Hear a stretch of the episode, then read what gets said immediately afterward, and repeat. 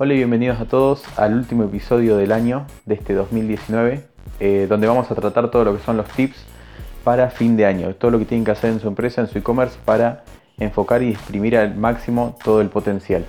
Tengan en cuenta que siempre fin de año es, eh, digamos, donde están el mayor potencial para ventas, ¿no? y en donde también se pueden hasta triplicar las ventas, se puede obtener hasta más ganancias que en todo el año en total. Eh, así que bueno, vamos a dar algunos tips eh, importantes que tienen que tener en cuenta para estas fechas. Me hubiera gustado hacerlo antes, eh, a la altura del Black Friday, pero bueno, estuvimos muy ocupados con temas laborales, así que se me atrasó un poco todo el episodio. Bien, vamos a comenzar con algunos tips para fin de año y cómo tienen que encarar su estrategia, cómo tienen que digamos, los puntos que tienen que tener en cuenta a la hora de trabajar este fin de año eh, y estas fiestas, eh, sus productos, ¿no? Cómo targetear sus productos y demás. Antes que nada hay que tener en cuenta que en estas fechas tienen una oportunidad muy alta de eh, encontrar nuevo tráfico frío. Para los que no escucharon los anteriores podcasts, el tráfico frío son personas que todavía no nos conocen, no conocen nuestra marca, no conocen nuestro producto, tenemos el tráfico tibio y caliente. El tráfico tibio es que nos conocen pero todavía no adquirieron una compra. Y el tráfico caliente son los usuarios, los clientes que compraron una vez o clientes recurrentes que tenemos dentro de nuestra empresa. ¿no? Bien, entonces este fin de año es una buena oportunidad ¿no? de este, este tiempo, estas fechas. Una buena oportunidad para concentrarnos en adquirir nuevo tráfico frío y empezar a trabajarlo para que sean nuestros clientes a futuro. ¿no? Que pasen por todo el proceso de eh, usuarios tibios y luego terminen siendo clientes eh, usuarios calientes, ¿no? Bien, eh, esto es una buena oportunidad para el tema de tráfico frío, ¿no? Para conseguir nueva audiencia, nuevos, nuevos usuarios que comiencen a conocer nuestra empresa y demás. y esto lo podemos trabajar muy bien a través de las campañas en Facebook Ads. Ahora bien, ¿qué pasa con fin de año? Las campañas de Facebook Ads tienen que tener mucho cuidado en fin de año porque los costos eh, se le van a disparar mucho.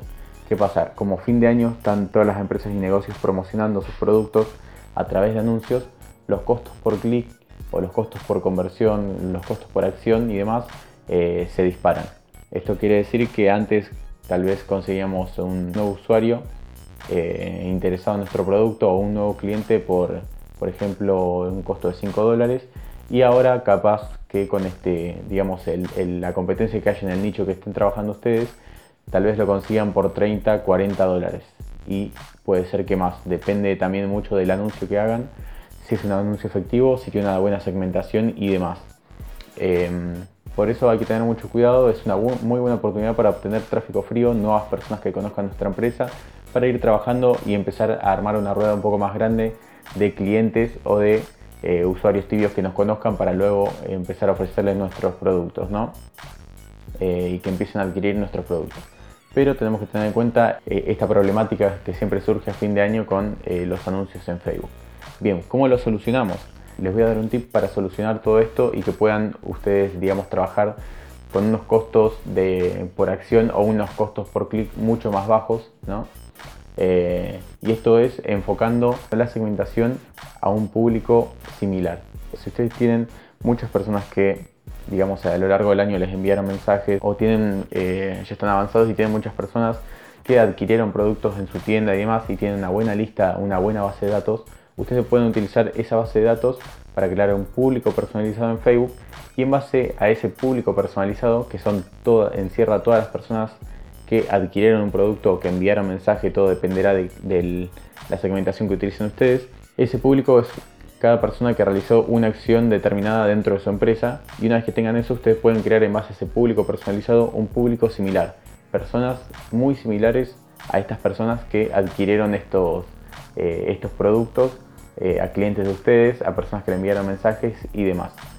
Bien, lo que hace Facebook con los públicos personalizados y los públicos similares es en base al público personalizado busca eh, personas con ese perfil de comprador o ese perfil que realiza determinada acción dentro de la empresa. Para esto eh, yo les recomiendo que, eh, digamos, si están recién comenzando, más dirigido a, emprendedores y demás, tengan alrededor de 150 o más acciones determinadas. ¿no? Por ejemplo, si le enviaron mensajes, tiene que tener más de 150 personas que le hayan enviado mensajes o compras también dentro de la, tienda online. ¿Qué pasa? Para que Facebook pueda eh, entender bien cuál es el perfil de usuario, encuentre una similitud entre todos ellos y en base a eso, en los públicos similares, busque nuevas personas para su, anuncio. Ahora, ¿por qué les recomiendo eso y no la segmentación directa, digamos? No una segmentación, por ejemplo, si ustedes venden eh, collares para mascota, no segmentar con eh, la segmentación detallada de mascotas. Porque en la segmentación detallada a fin de año siempre ocurre ese tipo de problemas que eh, las pujas se incrementan y los costos de anuncios se disparan y terminan saliendo mucho más caros. Eh, eso es porque están usando una segmentación detallada que muchas otras empresas le están usando. Lo que ocurre en ese momento es que va a haber una competencia, una puja por quién paga más por mostrarle el anuncio al determinado cliente.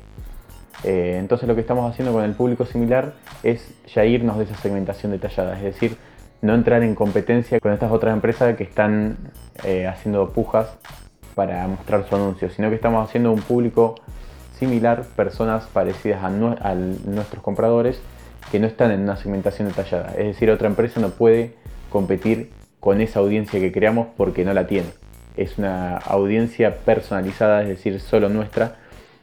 Por lo tanto, ahí nuestros costos de anuncios van a disminuir drásticamente y a la vez estamos llegando a personas que, eh, digamos, le puede llegar a interesar nuestro producto. Bien, básicamente esa es mi recomendación para eh, los anuncios de Facebook y para captar nuevo tráfico frío y empezar a trabajarlo para convertirlos en usuarios tibios y luego a continuación eh, que sean tráfico caliente, es decir, ya pasen a ser clientes de nosotros, ¿no? Bien.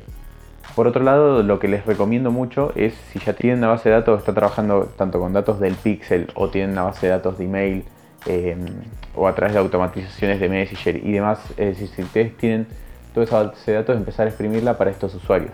Esos usuarios son calientes, tibios y calientes porque si están dentro de una base de datos es porque son compradores o conocen su marca y se suscribieron a un newsletter y demás.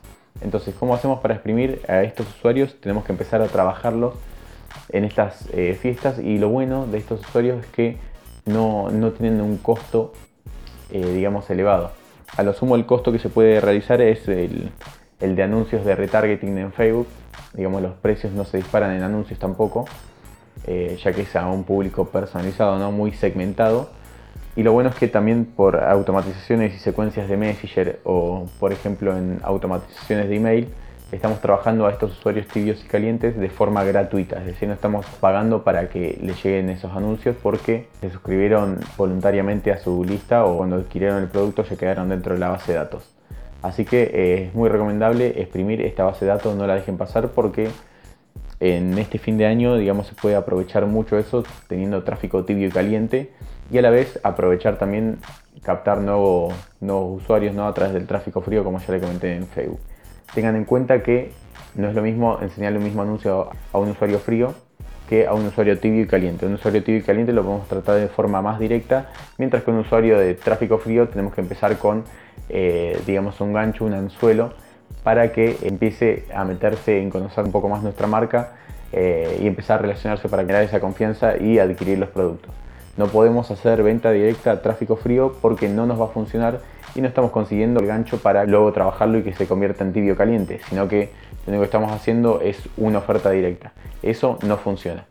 Al tráfico frío lo tenemos que enganchar, por un lado, para empezar a trabajarlo y que nos genere beneficios, eh, digamos, más a futuro, no en este momento ya. Y donde tenemos las ganancias son con los usuarios tibios y los usuarios calientes o clientes recurrentes que tenemos en nuestra empresa. Así que bueno, espero que les haya gustado. Eh, este va a ser el último podcast del año, el último episodio del año. Les deseo a todos una muy feliz Navidad, un muy feliz año nuevo y nos vemos en el 2020 con todos los recursos, episodios y nuevos videos que se van a venir para este canal y el canal de, YouTube también, ¿no? Así que bueno, se pueden suscribir a la lista si no lo tienen para estar actualizados todo el tiempo. Les deseo lo mejor y saludos a todos.